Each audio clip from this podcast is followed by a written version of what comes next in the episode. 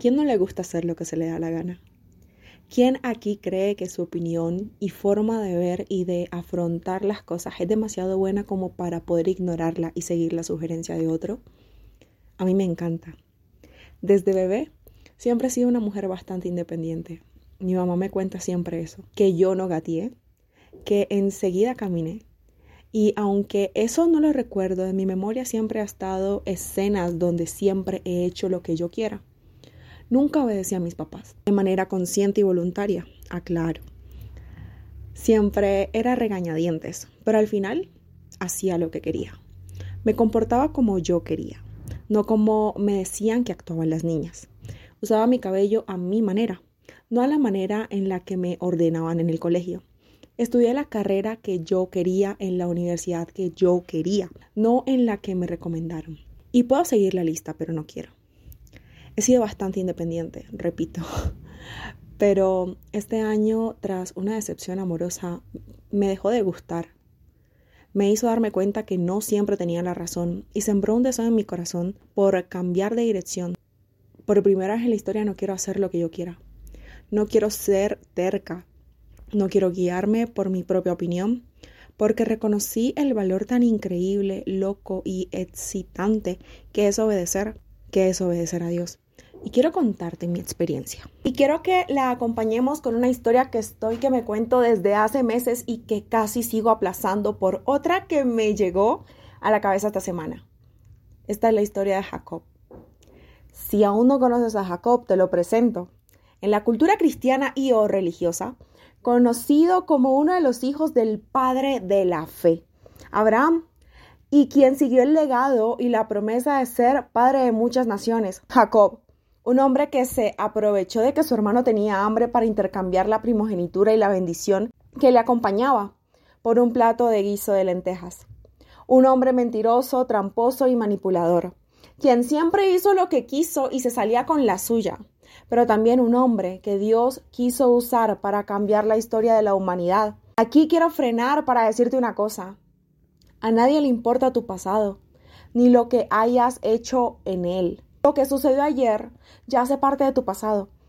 Y ni siquiera a Dios le importa eso. A Dios le importa tu presente y lo que quiere que hagan juntos en el futuro. Quiero que lo tengas presente, ¿vale? La historia de Jacob que te quiero contar está en Génesis 32 y 33. Luego del episodio que sucedió con su hermano, Jacob siguió su vida. Volvió a comenzar y su arduo trabajo y la bendición de Dios dieron fruto para bien llenándole de riquezas, gente y muchas cosas más. Sin embargo, había algo que aún no estaba resuelto y que en su interior no le permitía seguir avanzando, que era ese episodio con su hermano. El capítulo 32 cuenta que Jacob quería volver a acercarse a verle, pero como tenía muchísimo miedo de no ser bien recibido, empieza a tantear el terreno. Primero, manda unos mensajeros a darle razón de su existencia y las intenciones que tenía de volverle a ver. En segundo lugar, prepara a su gente en dos grupos para defenderle en caso de que su hermano le ataque. También, ora a Dios para que le libre de su hermano si le hace algún daño. Y por último, prepara un muy, pero muy generoso regalo a su hermano hace todo lo que está en sus manos, todo lo que está en sus posibilidades hacer para garantizar ser bien recibido por su hermano, cerrar el ciclo y sobrevivir en el intento. Todo estaba perfecto, aparentemente. Jacob estaba blindado, aparentemente. Nada podía salir mal, aparentemente estaba listo para continuar su camino y llegar a su objetivo hasta que en medio del camino se encuentra con Dios y no puede seguir avanzando porque el tema era más profundo de lo que se imaginaba. A esta conversación quiero que le pongamos como título más profundo, porque es más profundo de lo que piensas. Mi nombre es Mari y bienvenido a mi podcast. En el episodio anterior he estado hablando del verdadero amor y mi relación con Él. Te he contado sobre mi experiencia, lo que he aprendido, cómo ha sido mi proceso de sanación y reconciliación con el tema y con Dios, cómo ha sido mi proceso de aprender a amar y ser amada a plenitud. No sé si te pasó que te has trazado un propósito este año, uno diferente que los anteriores, con mayor relevancia en tu vida que nunca. Normalmente todos los años las personas anotan sus propósitos y metas. Digo las personas porque no todos tenemos el hábito. Yo hago parte de eso, por eso digo no todos tenemos el hábito, pero no sé si estás en la misma sintonía que yo y has sentido que este año es distinto o quieres y deseas con todo tu corazón que lo sea. Pero en serio, distinto.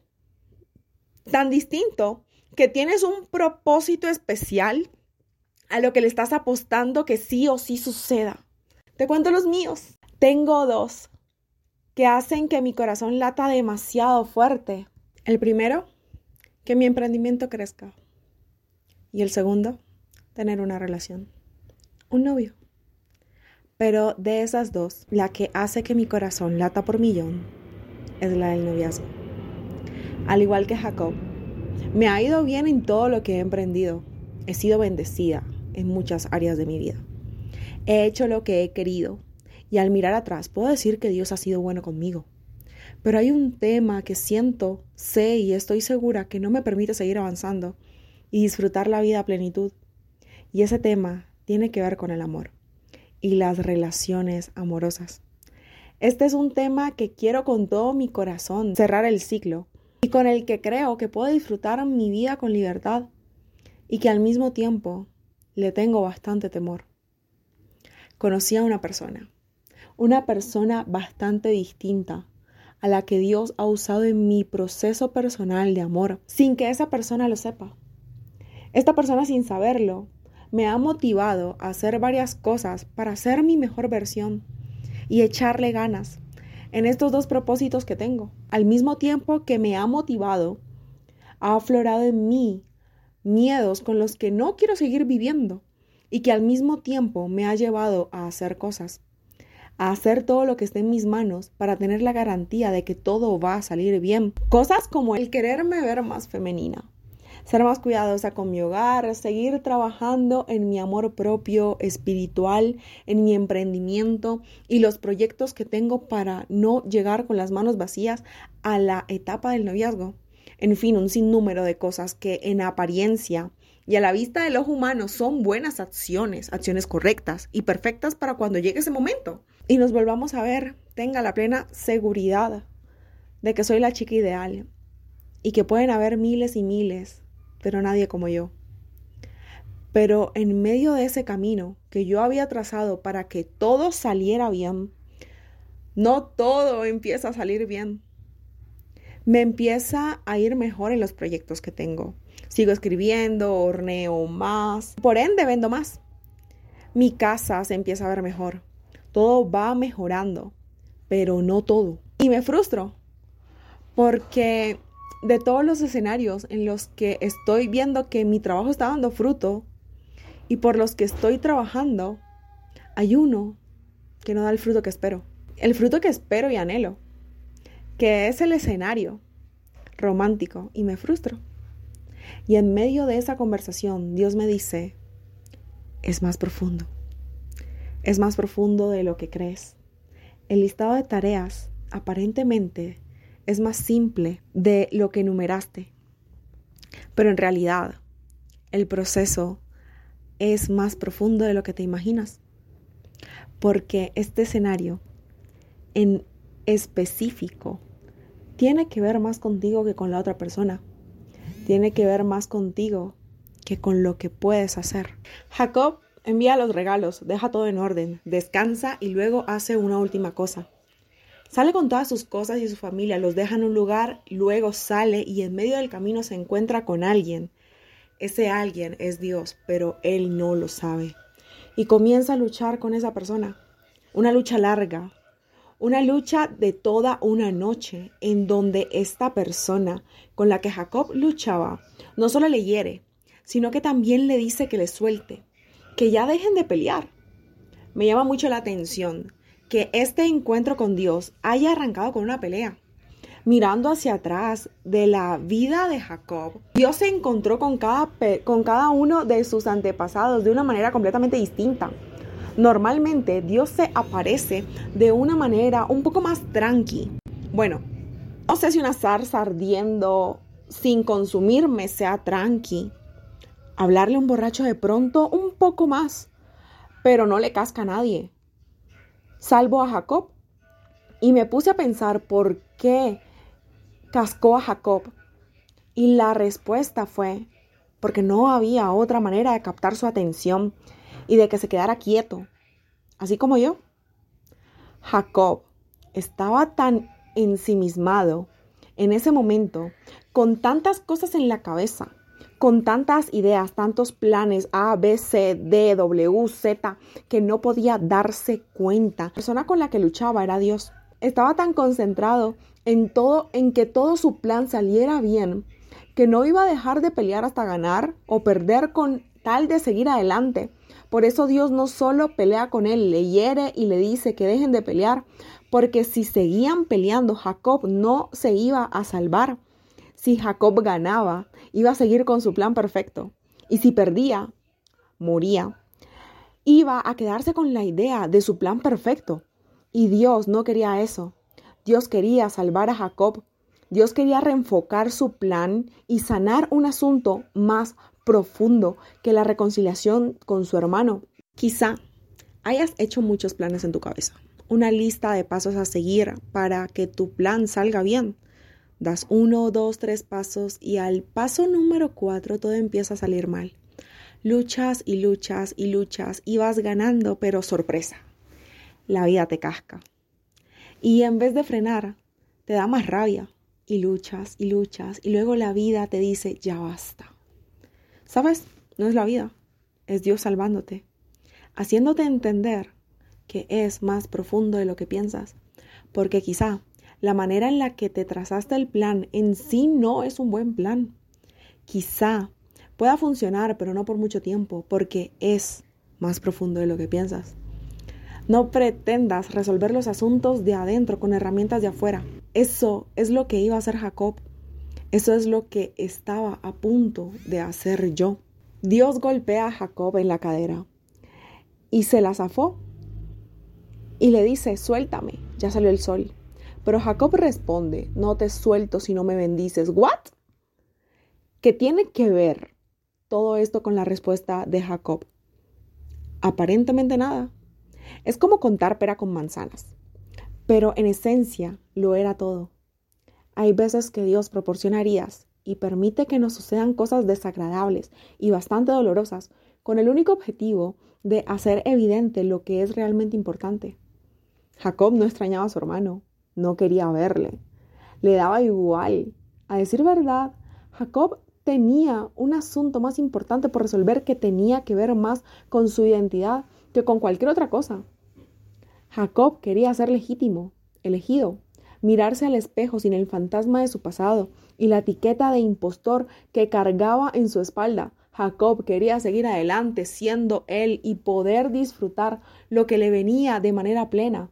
Te dije, era más profundo de lo que piensas. Te he contado mucho sobre mi decepción amorosa y espero con todo mi corazón que esta sea la última vez que te hable sobre el tema. Porque, para ser sinceros, ya estoy aburrida. Pero este año Dios ha permitido muchos golpes en mí, en mi plano amoroso, para hacerme darme cuenta de que mi proceso era mucho más profundo de lo que yo pensaba. Mi proceso comenzó con un golpe en mi ciudad natal, en el que el chico que me gustaba en ese entonces, en donde yo tenía un plan de valentía para poder formalizar una relación inconclusa, que al final salió mal. Esa persona me dejó tirada, cuando le fui a buscar. Y ese golpe sacó a la luz un tema más profundo que era mi deseo de ser elegida, porque en mi ciudad natal no tengo el recuerdo de alguna vez haberlo sido. Tengo el recuerdo de que nunca fui alguien importante y clave en la vida de alguien. Solo llegué a serlo en la ciudad donde resido ahora, como Jacob, que lo fue al oír de su casa. Y tras ese evento, le digo a Dios solo quiero ser y saber que soy elegida, amada e importante para alguien. No quiero nada más. Cuando Jacob le dice, no te suelto si no me bendices, Dios le pregunta cómo te llamas.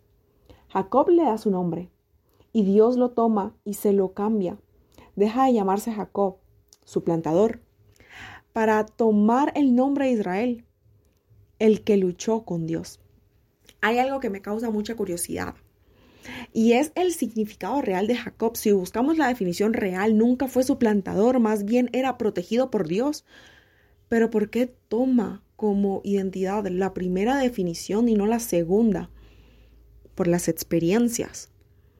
Otra cosa que me causa curiosidad es que cuando Jacob le dice, no te suelto si no me bendices, Dios no le pregunta, ¿por qué es que quiere que te bendiga? ¿O para qué quieres que lo haga? ¿O cómo quieres que lo haga? Dios no se queda en eso, Dios le pregunta por su nombre y luego se lo cambia por otro. Y no se lo cambia porque su nombre esté mal. Recuerda que su nombre en esencia era protegido por Dios, no su plantador.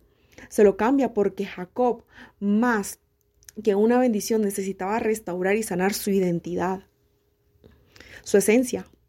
Jacob tenía una bendición y estaba viviendo la bendición de la esencia real de su nombre desde que huyó desde de su casa y no se había dado cuenta. De nada le servía a Dios bendecir a Jacob si su esencia fracturada no le iba a permitir disfrutarla. La mayoría de las veces, nosotros tendemos a definirnos y ponernos una identidad a raíz de nuestras experiencias sin darnos cuenta si tienen que ver o no con nuestra esencia. Mi nombre es María Isabel y la identidad que yo había puesto sobre mí no era mi esencia. La identidad que había puesto sobre mí era rechazada y abandonada. Y muchas veces le he dicho a Dios, bendíceme con alguien que me ame, me llene de amor. Quiero sentirme amada y acompañada. No te suelto si no me llenas de amor. Necesito de tu amor. Pero ¿de qué? ¿De qué sirve que Dios lo haga? Si lo que Dios tiene que sanar primero tiene que ver más con mi identidad y el concepto que tengo de mí misma que con lo que pueda desear. Porque todo lo que deseamos, la bendición que estamos esperando, eso por lo que trabajamos y estamos trabajando tiene que ver más con nosotros y con quienes somos que con lo que podemos hacer o dejar de hacer. Mateo 9, 16, 18 dice, si un vestido viejo se rompe, no se le pone un parche de tela nueva, porque al lavarse el vestido viejo, la tela nueva se encoge y rompe todo el vestido, y entonces el daño es mayor. Tampoco se echa vino nuevo en recipiente viejo, porque cuando el vino nuevo se fermenta, hace que se reviente el cuero viejo. Así se pierde el vino nuevo y se destruyen los recipientes. Por eso hay que echar vino nuevo en recipientes de cuero nuevo. De ese modo ni el vino ni los recipientes se pierden. Dios no cambió mi nombre, pero sí restauró el concepto que tenía de mí. En el episodio, amigo, date cuenta, te contaba que llorando por amor le decía a Dios que era rechazada y abandonada, que eso creía de mí, no quería. Y Dios me hizo darme cuenta que era una mentira, que era elegida, lo que significa María, que aparte de ser salud y belleza, mi esencia era ser fiel a Dios, lo que significa Isabel. Y ahora que estoy caminando en una relación romántica con una persona que me encanta, Dios me lo vuelve a recordar. No se trata de qué es lo que haga o deje de hacer. No se trata de qué tanto haga. Se trata de mí, de quién soy, porque es quién soy lo que define si voy a disfrutar eso que espero o no. ¿Cómo te estás llamando? ¿Cuál es la identidad que adoptaste? Porque eso define qué tan largo o corto va a ser el camino que te llevará a eso que tanto deseas. Quiero que sepas algo. A Dios le interesa más tu identidad y tu salvación que eso que deseas con todo tu corazón. Y Él quiere dártelo.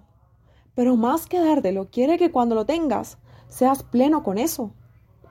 Entonces Jacob le dijo, ahora te toca decirme cómo te llamas. Pero el desconocido respondió, pues ya debes saberlo.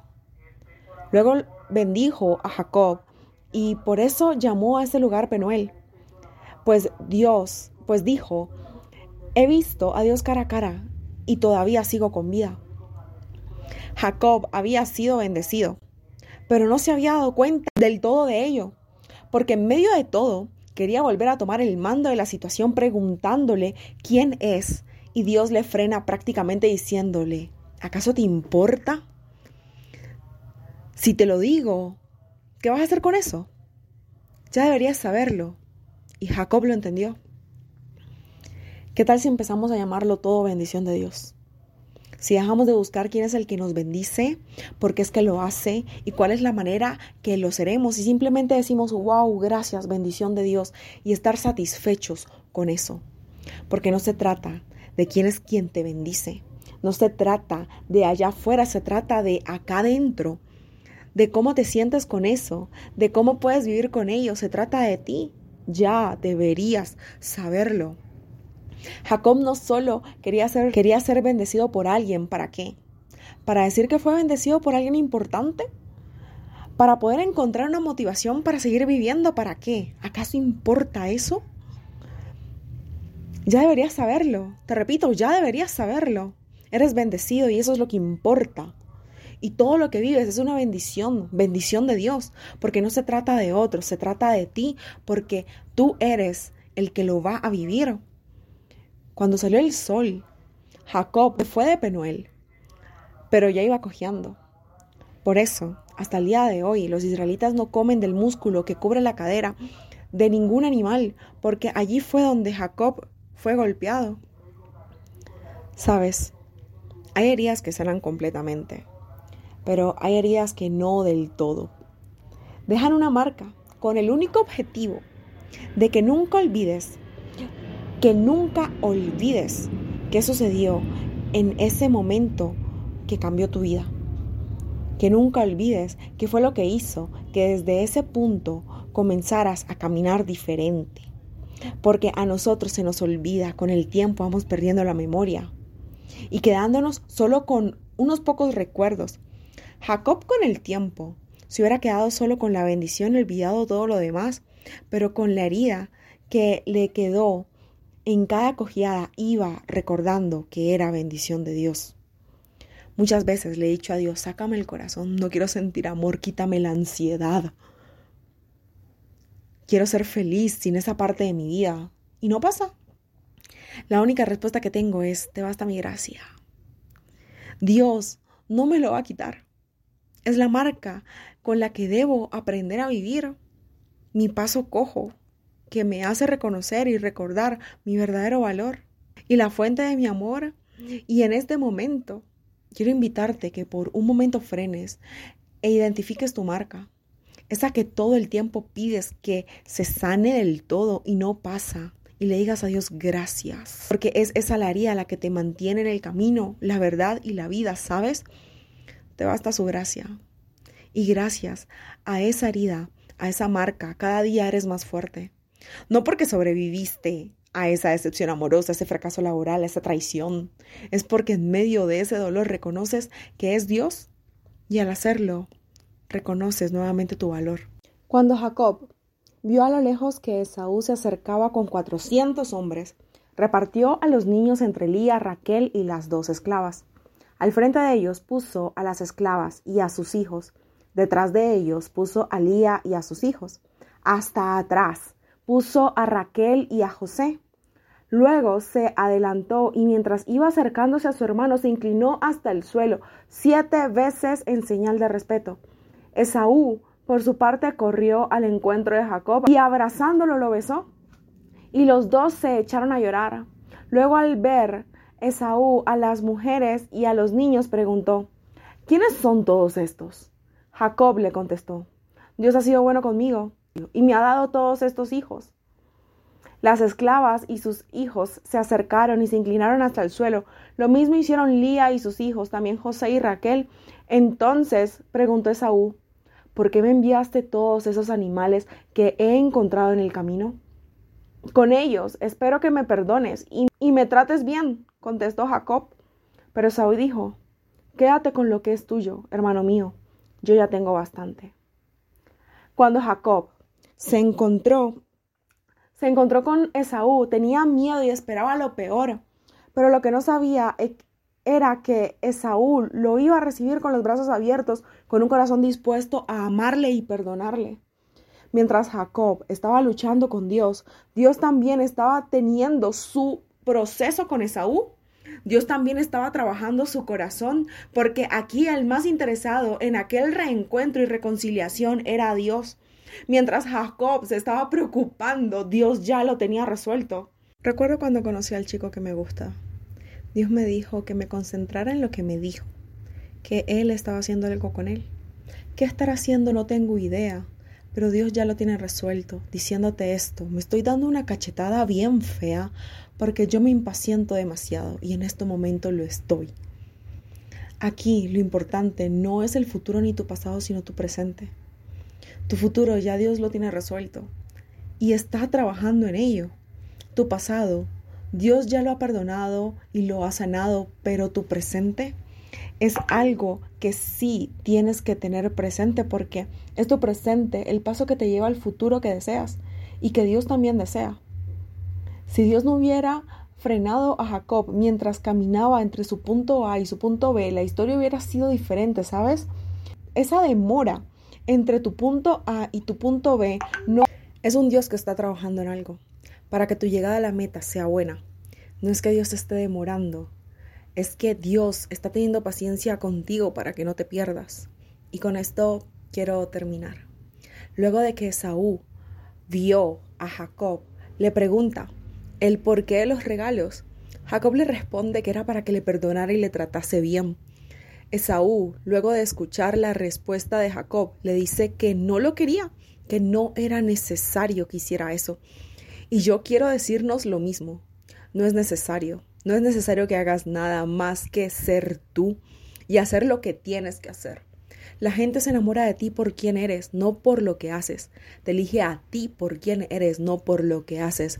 Lo que haces está bien, pero lo más importante es quién está detrás de lo que se hace, que eres tú. Ya está resuelto. Mi pregunta aquí es, ¿estás dispuesto a creerlo? Si llegaste al final de este episodio, te agradezco un montón. Gracias por llegar aquí. No olvides valorarlo, compartirlo con todos tus amigos y escucharlo una y otra vez. El grabar este episodio me animó un montón y espero que también te haya animado a ti. Te mando un beso, te mando un abrazo y nos vemos pronto.